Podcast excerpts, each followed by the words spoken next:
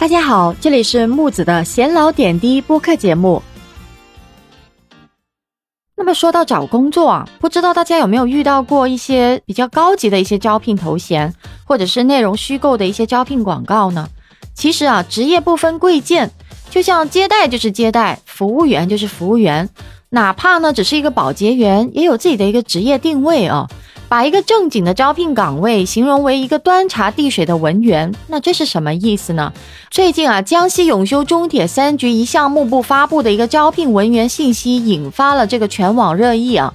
招聘信息说啊，该文员岗位月薪四千元左右，要求女，五官端正，身材好，最好是学校刚毕业的。那这个招聘信息随后就被网友举报了。那中铁三局该项目部就发布了致歉声明，表示说啊，该招聘信息措辞不当，本意呢是要招端茶递水综合部的文员的。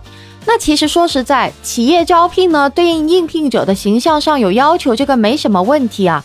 在同等条件下，形象好、气质好的人更受青睐，这也是人之常情嘛。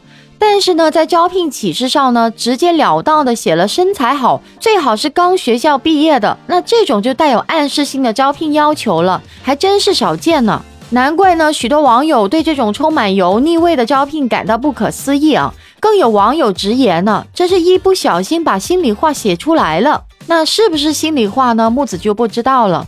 但说实在啊，一家企业如果是这样操作，确实是有点轻佻了。那往小的说吧。显得特别的不专业。往大了说呢，其实对整个企业的影响其实也非常大。最简单的道理啊，企业招聘员工如果提出的条件应该与岗位有高度相关性才对啊。如果是这个演艺公司招聘模特，或者是服务行业招聘相应的服务员的话，那要求年轻、身材好，那相信没有人会觉得不妥吧？那是因为这些条件或者说素质是岗位本身所需要的。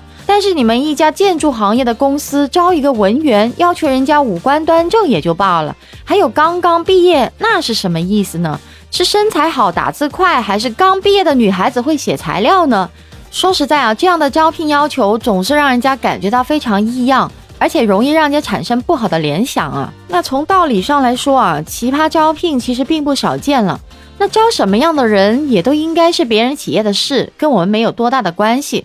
但是呢，这则招聘的信息，所以引起大家的关注和争议啊，是因为里面的一些字里行间透露着一种外貌歧视了，对女性，尤其是年轻女性构成了一种冒犯。那么众所周知啊，在公共场合谈论女性的外貌身材，本来就是一件不礼貌的事情嘛。那在职场上，身材好可能是一种优势吧，但并不能说代表着是一种能力啊。是不是一个合格的文员，其实有身材有半毛钱关系吗？